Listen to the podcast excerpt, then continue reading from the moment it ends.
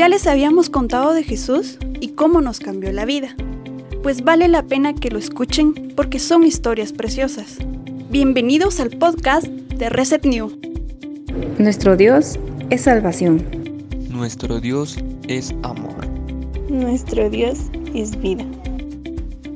Hola, ¿qué tal? Te saluda David desde la ciudad de Paz en Guatemala y para mí es un gusto el poder acompañarte una semana más en un nuevo episodio. Mi deseo es de que te encuentres muy bien desde el lugar en donde nos estés escuchando, ya sea a nivel nacional o internacional. Pero mi mayor deseo es de que ya hayas aprendido y ya hayas practicado mucho de lo que hemos estado hablando en los episodios anteriores. Y si no los has escuchado todos, te invito a que vayas a escucharlo desde el primero hasta el más reciente, ya que sabemos que te edificará de mucho a ti, a tus amigos o a cualquiera que lo necesite. El episodio del día de hoy se llama Honor y Valentía. Y para entender bien esto nos vamos a ubicar en 2 Samuel en su capítulo número 23 y versículos del 9 al 12. Eh, te quiero mencionar que la historia completa inicia desde el versículo número 8, pero para ser más directos vamos a iniciar desde el 9. Así que este dice de la siguiente manera. Después de él seguía Eleazar, hijo de Dodó, el Ahobita, que era uno de los tres más valientes que estuvo con David en Pasadamín. Quiero mencionarte esto de nuevo. Er Eleazar era uno de los tres más valientes que estuvo con David. David era el rey David, el que conocemos. Eh, continúo con la lectura en el versículo número 9. Cuando los filisteos se juntaron allí para la batalla y los israelitas se retiraron, él se mantuvo firme y estuvo matando a los filisteos hasta que la mano se le cansó y se le quedó pegada a la espada. Aquel día el Señor alcanzó una gran victoria. Luego el ejército siguió a Eleazar para apoderarse de los que se le había quitado al enemigo. Tras Eleazar seguía Samá, hijo de Agüe, el Ararita, cuando los filisteos se reunieron en Leí, donde había un campo sembrado de lentejas las tropas israelitas huyeron ante ellos. Pero Samá se plantó en medio del campo y lo defendió, derrotando a los filisteos. Así el Señor alcanzó una gran victoria. Quiero repetirte lo que dice el versículo número 11 y 12. Dice, tras Eleazar seguía Samá, hijo de Agüe, el ararita, cuando los filisteos se reunieron en Leí, donde había un campo sembrado de lentejas. Las tropas israelitas huyeron ante ellos. Bueno, acá nos damos cuenta que el ejército de Israel estaba reunido en, ese punto de Leí, en donde había un campo eh, sembrado de lentejas. Luego, después de, de eso, apareció el ejército filisteo y se reunieron ahí todos los filisteos. Y al ver eso, toda la tropa del ejército israelita huyeron ante ellos.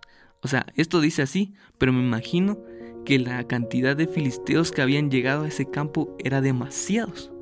Porque uno no huye por dos o tres personas cuando uno es en un ejército, sino que uno huye cuando la cantidad lo supera a uno. El versículo número 12 dice de la siguiente manera, pero Samás se plantó en medio del campo y lo defendió, derrotando a los filisteos, así el Señor alcanzó una gran victoria. Bueno, ya te expliqué de que todas las tropas israelitas habían huido, a excepción de Samá.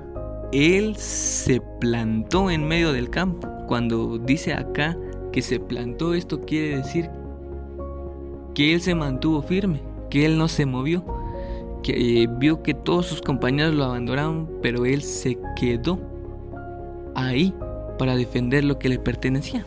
Ahora tú te preguntas, ¿y qué era lo que le pertenecía a él? Bueno, a él le pertenecía la ciudadanía israelita.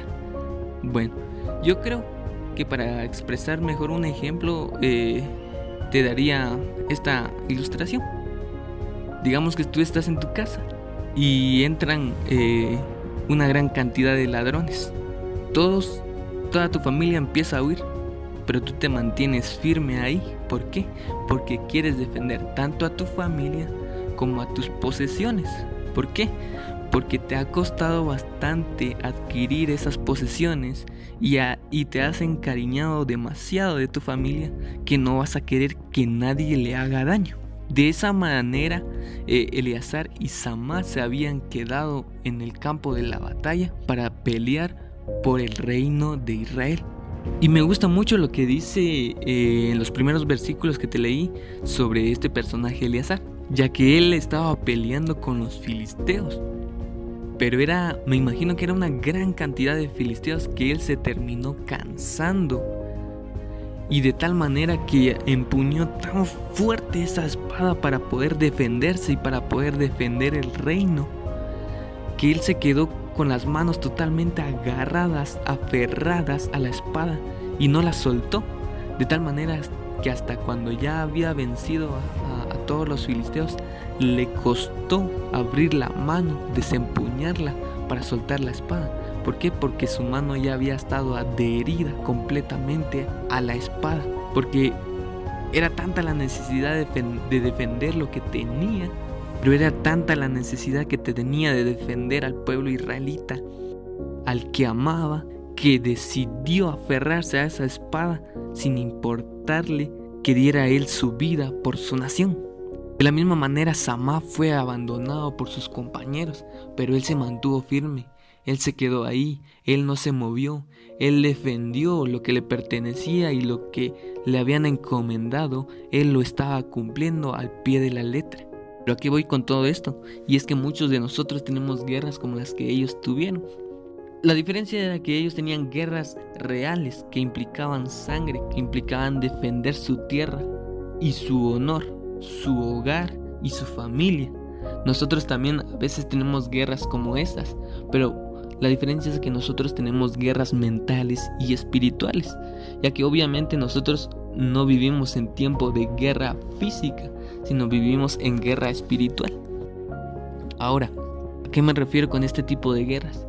Y es que muchas veces nosotros tenemos problemas, ya sea en nuestro trabajo, en nuestra familia, en nuestros estudios o en donde sea que nosotros nos desenvolvamos, siempre vamos a encontrar una dificultad.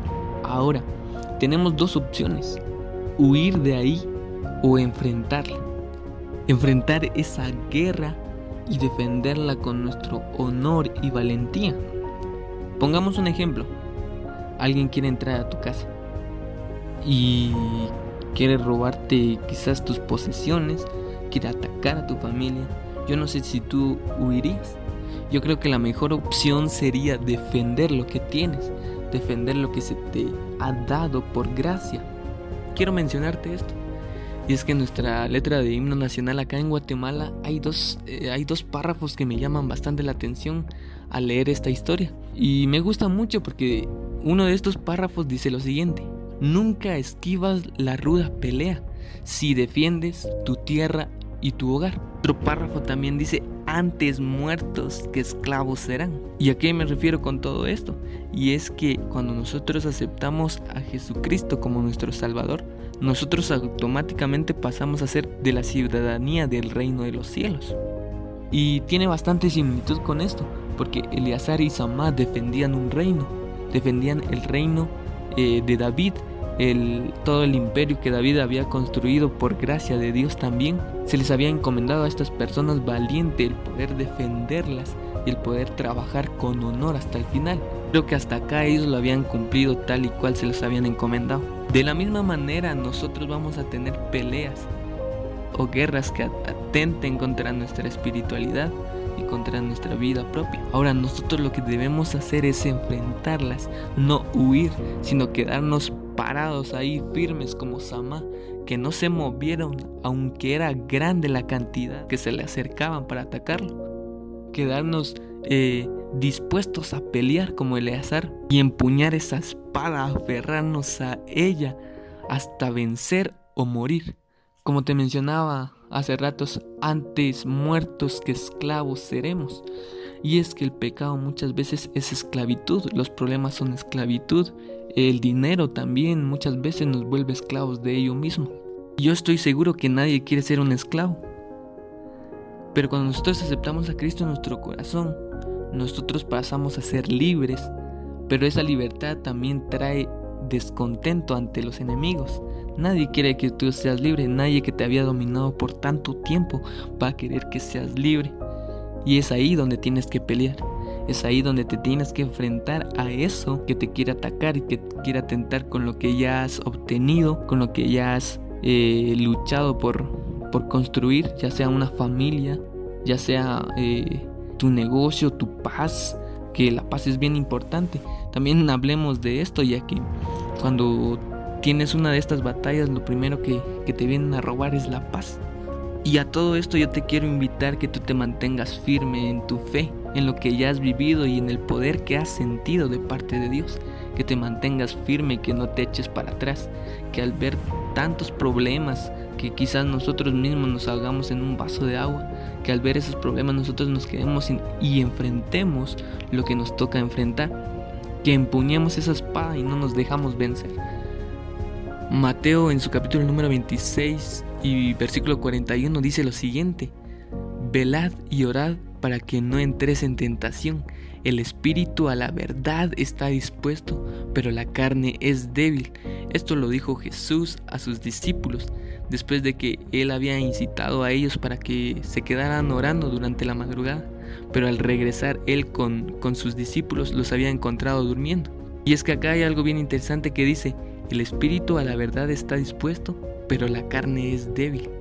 Tu espíritu está dispuesto para seguir al Señor. Tu espíritu está dispuesto a mantenerte firme, pero la carne es débil. Las tentaciones son fuertes y a veces vienen en gran cantidad como los filisteos. Yo te quiero hoy invitar a que te mantengas firme en tu fe y que te mantengas firme en la oración que ya hemos aprendido sobre ello que te mantengas firme en la comunión con Dios como ya lo hemos visto en el episodio de la cuarentena y que estés dispuesto a luchar para defender el reino en el que ya vives. Así que hoy quiero terminar con esto, con una oración, invitándote para que te mantengas eh, atento a todas las acechanzas del enemigo, que no te sorprendan y que tu valentía y tu honor sean lo que te hagan pelear hasta ganar. Así que oremos.